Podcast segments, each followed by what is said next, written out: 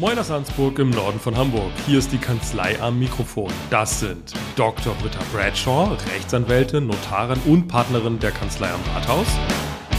Mareike Lenoch, Rechtsanwältin, Notarin, Fachanwältin für Erbrecht und ebenfalls Partnerin der Kanzlei am Rathaus. Und unsere wechselnden Gäste. Mein Name ist Jan Warling und ich stelle hier Fragen, die Sie auch stellen würden und Fragen, die sich nicht trauen zu stellen. Und damit fangen wir jetzt an.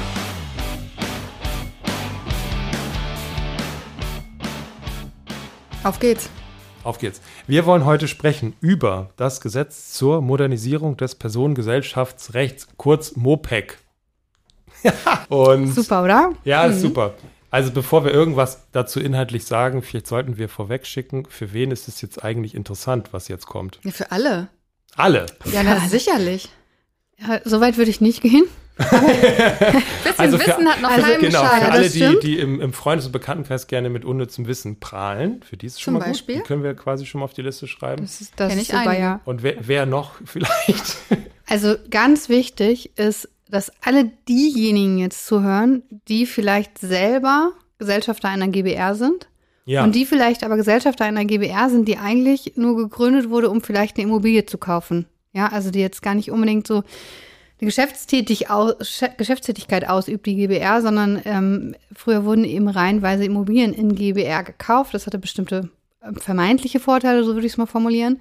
Und die Personen, die müssen wirklich ähm, sich mit dem MOPEC vertraut machen, mit den Auswirkungen auf ihre GBR, was das für sie konkret bedeutet. Da gibt es einfach Handlungsbedarf. Das würde ich sagen, ist so der Kern. Mhm. Ich würde noch weitergehen. Es sollten eigentlich alle zuhören, die Immobilieneigentum mit jemandem gemeinsam haben, weil ich davon ausgehe, dass ganz viele das überhaupt nicht wissen, gerade wenn es Ehepaare sind oder Ja. nicht verheiratete Paare, ähm, die vor zwölf Jahren gekauft haben, die wissen das nicht mehr, was in ihrem Grundbuch steht. Und die gehen davon aus, na, wir haben ja zur Hälfte gekauft. Die haben das im Zweifel gar nicht richtig gehört bei der Beurkundung. Ja. Und äh, eigentlich sollten alle, die gemeinsam eine Immobilie haben, einmal in ihr Grundbuch gucken oder in ihren Kaufvertrag und schauen, äh, wie habe ich eigentlich gekauft. Ne? Gibt es ja verschiedene Möglichkeiten, als Miteigentum zu Bruchteilen oder in Gesellschaft bürgerlichen Rechts. Witzigerweise gibt es den umgekehrten Irrtum auch. Dass die Leute hier sitzen und Ja. sagen, ja, wir sind ja eine GBR, weil wir haben gemeinsam eine Immobilie und jetzt mal so ganz theoretisch klar haben sie irgendwie einen gemeinsamen Zweck, aber wenn die nicht in GBR eingetragen sind, dann sind sie auch ganz normale Miteigentümer. Genau. ja, weil per se kann man ja stillschweigend in so eine GBR reinrutschen. Ja. Ja. So gesehen. Das ändert sich auch nicht. Vielleicht sind wir auch schon eine, eine Podcast-GBR. Ja, Ja. die Kanzlei am Mikrofon GBR. Wollen wir uns eintragen lassen? E-GBR? Richtig, dann ist eine E-GBR. Eine eingetragene Marke ist es ja schon. Stimmt. Also von dem her wird ganz spannend. Ja, gut. Das können wir schon, also vielleicht haben wir jetzt von den Hörern, die wir haben, noch ein paar dabei. Hoffentlich. Wir Hoffentlich. nehmen das mal an, dass wir noch ein paar dabei haben und sagen noch, wann gilt das? Das gilt schon recht bald, ne? Die- 1.1.24. Ja, keine Übergangsfrist. Also was Hm. wir heute besprechen, gilt dann mit aller Härte des Gesetzes. Ja. Was ist denn der Grundgedanke dieser ganzen Modernisierung? Also, bei der GBR, soll ich mal? Kannst du, ja? um, ich versuche es kurz zu fassen. Eine GBR entsteht ja dann, wenn Personen sich zusammentun und einen gemeinsamen Zweck verfolgen. Zum Beispiel den Erwerb eines Grundstücks. Und ähm, was schwierig ist, dass du im Außenverhältnis, also was quasi ne, deine Vertragspartner sehen, die sehen nie die Anteile, die wissen gar nicht genau, wer gehört eigentlich zur GBR. Das heißt, wenn wir jetzt beispielsweise einen neuen Anwalt aufnehmen würden, ähm, dann könnte der aufgenommen sein, aber es würde, gar, würde man gar nicht wissen. Ne? Oder wenn ich aussteige und es wird auf dem Briefkopf nicht vermerkt, würde das auch gar keiner sehen. Das heißt, du hast ein bisschen eine Schwierigkeit mit einem Blutglaubensschutz. Das ist im Grundbuchrecht noch ein bisschen anders, da gibt es Spezialvorschriften, aber grundsätzlich ist das so, dass nicht richtig klar ist, wer ist eigentlich Gesellschafter dieser GBR. Und das hat dazu geführt, dass die GBR nicht rechtsfähig ist. Die ist zwar im Grundbuch eingetragen und ist grundbuchfähig, kann aber nicht selbstständiger Träger von Rechten und Pflichten sein. Und das wird jetzt zum ersten, äh, ersten geändert durch dieses Gesetz, weil es gibt jetzt nämlich dann ein GBR-Register, was so ähnlich ist wie das Handelsregister, wo GBRs verzeichnet werden und GBRs, die Grundeigentum haben, sich verzeichnen lassen müssen. Spätestens dann, wenn sie verfügen wollen über diese Immobilie. Das wird ohne Eintragung nicht mehr gehen. Ja, Mhm. das Ja. heißt, es wird nicht alles, was vorher nicht rechtskräftig war, jetzt rechtskräftig, sondern es gibt dann beides, ne? Ja. Beide Varianten. Ja. Und wenn es rechtskräftig ist, dann Rechtsfähig. Rechtsfähig. ist rechtsfähig. Rechtsfähig, ja. dann. Es ist eine E-GBR, eine eingetragene GBR. Die ist Ja. rechtsfähig. Deswegen an der Stelle vielleicht so der Seitenhinweis, man geht davon aus, das betrifft jetzt auch andere GBRs, wie zum Beispiel auch unsere, ja. Man geht davon aus, dass sich alle GBRs, die sozusagen im, im Geschäftsverkehr irgendwie tätig sind, über kurz oder lang registrieren lassen werden müssen, weil ansonsten eben vielleicht ein gewisser Schein der Unseriosität entstehen könnte, ne? Sondern dass man sagt, also wenn ich eine GBR habe, dann muss die bitte eingetragen sein, ansonsten mache ich mit der keine Geschäfte mehr. Ja. Mhm. Was heißt das noch? So eine erwartete Entwicklung, so ob das so kommt, weiß ich nicht, aber das wird prophezeit. Was heißt das sonst noch so in der Praxis, diese Rechtsfähigkeit? Also man kann verklagt werden, man kann klagen als GBR. Mhm. Kann Verträge abschließen. Also bislang ist es ja so, wenn du mit der Kanzlei einen Vertrag schließt, schließt du de facto einen Vertrag mit äh, Britta, Stefan, Tim, Henning und mir, Mhm. ja, als Gesellschafter. Und dann kannst du einen Vertrag mit der Gesellschaft direkt schließen. Heißt das auch, dass ihr alle unterschreiben müsst, so einen Vertrag? Mhm. Also es sei denn, du hast im Gesellschaftsvertrag was Abweichendes geregelt. Du kannst natürlich Einzelvertretungsbefugnisse regeln, aber grundsätzlich wird die GBR durch alle gemeinsam vertreten. Ah, Okay. Genau. Und das wäre jetzt im Moment so, dass, wenn jetzt, Britta, du behauptest jetzt mir gegenüber, ich kann das alleine hier unterschreiben und ich dem nicht traue, was dann?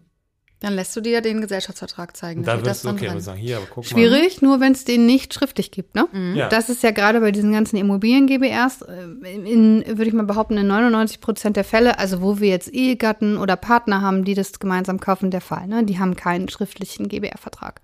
ja. Und wenn das jetzt eingetragen ist, dann ist die Sache einfacher, weil dann könnte ich nachgucken Genau. und könnte Ja. feststellen, ah, okay, das sind die Gesellschafter und Britta ist tatsächlich einzelvertretungsberechtigt. Zum Beispiel. Genau.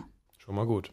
Gibt es Nachteile von dieser Eintragung? Ich weiß nicht, ob man das als Nachteil sehen kann, aber das Ganze hängt auch so ein bisschen wieder im Zusammenhang mit dieser Geldwäsche, die uns ja irgendwie verfolgt. Ähm, Macht und das? es, ja, genau. Und es ist halt so, wenn du jetzt ähm, eine rechtsfähige Gesellschaft bist, dann musst du dich auch im Transparenzregister registrieren und musst dort angeben, wer ist der wirtschaftlich Berechtigte der Gesellschaft.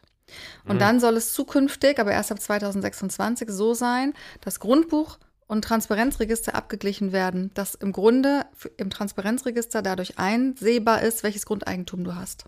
Hm. So soll es eigentlich sein dann. Und das ist vielleicht etwas, was man vielleicht diskret halten will. Genau, das möchte man nicht unbedingt. Ja, Mhm. verstanden. Das heißt, in solchen Fällen schon aus Diskretionsgründen wäre es für Immobilieneigentümer, die in so einer Konstruktion sind, eher dann der Weg raus aus Ja. der GBR-Lösung, als zu Mhm. sagen, ich Ja. werde jetzt quasi zur rechtsfähigen Genau. GBR. Ja. Genau, also letztlich muss man sich im Laufe der nächsten, naja, zwei Monate, Zwei Monate, ja. ähm, Mhm. ganz genau überlegen, was plane ich perspektivisch mit der Immobilie. Wenn ich sie ohnehin zum Beispiel übertragen will, dann haben wir so eine ähnliche Sit- Situation wie Ende letzten Jahres, wo, ähm, wo es ja auch zu einer Riesenwelle an Überlastungsverträgen kam. Und äh, das sollte man dann jetzt einfach nochmal machen. Dann sind die raus aus der GBR und dann ist es auch gut. Und wenn man die Immobilie behalten will, dann sollte man sich tatsächlich überlegen, ob man nicht jetzt einmal, das ist natürlich auch ärgerlich, wenn man die Immobilie jetzt sozusagen auf sich selber überträgt, weil letztendlich ändert sich ja für einen erstmal nichts, aber man verhindert eben, dass man, wenn man irgendwann verkaufen will oder nochmal beleihen will, dass man dann tatsächlich erst ins äh, GBR-Register eingetragen werden muss und, ins Transparenzregister. Mhm. Also es ist dann einfach ein Verwaltungsaufwand, der zu dem Vorteil, vielleicht können wir da auch einmal drüber sprechen, warum macht man das eigentlich, ähm, nicht im Verhältnis steht, ne? Mhm. Also es gibt im Prinzip zwei wesentliche Aspekte. Das eine ist, dass man bislang eben die Anteile an der GBR frei hin und her verschieben konnte. Ja, also man kann, wenn man eine GBR hat, Eltern haben eine GBR und die wollen ihr Kind beteiligen an dieser Immobilie, das ist der einzige Vermögensgegenstand, dann ähm, kann man das außerhalb des Grundbuchs machen, man braucht keinen Notar, man überträgt einfach GBR-Anteile. Punkt. So. Und der zweite Aspekt ist, über GBR-Anteile kann man nicht alleine verfügen. Das können die Gesellschafter nur gemeinsam, sodass man verhindert, dass einer seinen Anteil verkauft. Das ist aber bei Privatimmobilien eh Mhm. relativ unwahrscheinlich, Mhm. dass jemand irgendwie eine Beteiligung an einem Einzelhaus kauft oder an einer Doppelhaushälfte, die selbst bewohnt ist, ja. Also es ist so ein vermeintlicher Vorteil, der in der Praxis eigentlich gar keiner ist und auch dieses Hin- und Herschieben der Anteile, das, ich mag das jetzt nicht bewerten, aber Ob das jetzt so der wahnsinnige Effekt ist, weiß ich nicht. Also ich hatte das schon öfter, dass ähm, nicht eheliche Paare ein GBR kaufen wollten, die sich damit auch beschäftigt haben und sich vorher haben beraten lassen, weil die zum Beispiel gesagt haben, der eine ähm, bringt mehr ein als der andere, der eine zahlt mehr ab als der andere und das möchten sie berücksichtigt wissen, sodass sie vielleicht starten mit 30 70 und dann nach ein paar Jahren ist es dann 50-50 oder so. Ah, das kommt schon okay. vor. Wenn das nicht so bleiben soll, quasi. Ja, genau. Verteilung. Wenn man das natürlich von vornherein weiß. Ne? Aber Ja. dann ist trotzdem die Frage, ob das äh, im Verhältnis steht zu dem Verwaltungsaufwand, den man dann Den jetzt, man jetzt eingeht. hat, ja. Ne? Nee, mm, würde ich auch nicht sagen. Deswegen muss man sich, wenn man es denn bewusst gemacht hat, was glaube ich die wenigsten sind, Mhm. ähm, dann muss man sich vergegenwärtigen, was habe ich davon und steht das im Verhältnis. Und das ist etwas, was man eben jetzt relativ zeitnah tun muss. Mhm. Und so kommen wir dann zu meiner Lieblingsfrage. Gesamthandsprinzip gilt dann nicht mehr. Genau. Wow. Was ist das Gesamthandsprinzip? Gesamthandsvermögen meinst du ja. Was ist dann das Neue? Britta, das ist auch eine perfekte Frage für dich. Wieso? Ich habe doch eben das andere schon erklärt. Ja, stimmt, das war gut. Ich finde jetzt Mareike dran. Ach so, ja. also, Gesamthandsvermögen steht sozusagen der GBR als Gesamtes zu. Ja, also einer kann nicht über seinen theoretischen Anteil alleine verfügen. Das ist so wie bei Erbengemeinschaften, das ist auch Gesamthandsvermögen. Die Erbengemeinschaft kann nur gemeinsam über ihr Vermögen verfügen und so war das bislang auch. Also allen gehört alles. Genau. Allen gehört alles. Ja. Virtuelle Anteile. so Mhm. gesehen. Und dadurch, dass die GBR jetzt selber rechtsfähig ist, ich lerne was dazu, Genau. äh, hat sie auch ein eigenes Vermögen. Genau. Kann man so sagen? Genau. Ja. ja. Ja. Also Gesellschaftsvermögen gegen Gesamthandsvermögen quasi, ja? Ja. Also wird Das heißt. Jetzt haben wir Mhm. wieder was für die Leute, damit die dieses, dieses unnütze Wissen haben wollten. Ja. Ja. Und die können dann auch gleich sagen, das ist so wie bei der Erbengemeinschaft. Mhm. ja. Ah, bei Erben, da ändert sich auch noch irgendwas, ne? Da haben wir auch noch irgendwie so ein. Ja, das ist Zeit- richtig. Ja. Also bislang war es bei der GBR so, wenn ein äh, Gesellschafter verstirbt, wird nach dem Gesetz die äh, Gesellschaft theoretisch aufgelöst. Und jetzt ist es so, dass die Gesellschaft bestehen bleibt, aber der Gesellschafter ausscheidet, wenn nichts Abweichendes geregelt ist. Ja, in vielen Gesellschaftsverträgen steht ja auch drin, die wird mit den Erben fortgesetzt. Das ist auch irgendwie in der Praxis so, dass die meisten einfach weitermachen und gar nicht darüber nachdenken, ob die GBR jetzt eigentlich noch besteht oder nicht. Aber theoretisch mit dem Tod endet die GBR, mit dem Tod eines Gesellschafters.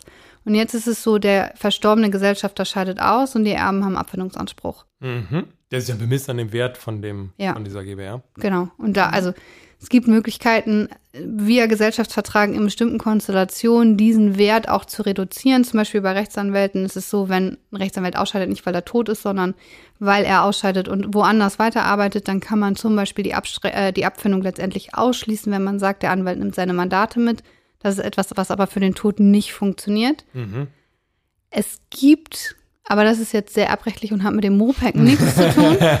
Es gibt auch tatsächlich Fälle, in denen man sagen kann, die Erben kriegen nichts. Es gibt auch keine Abfindung.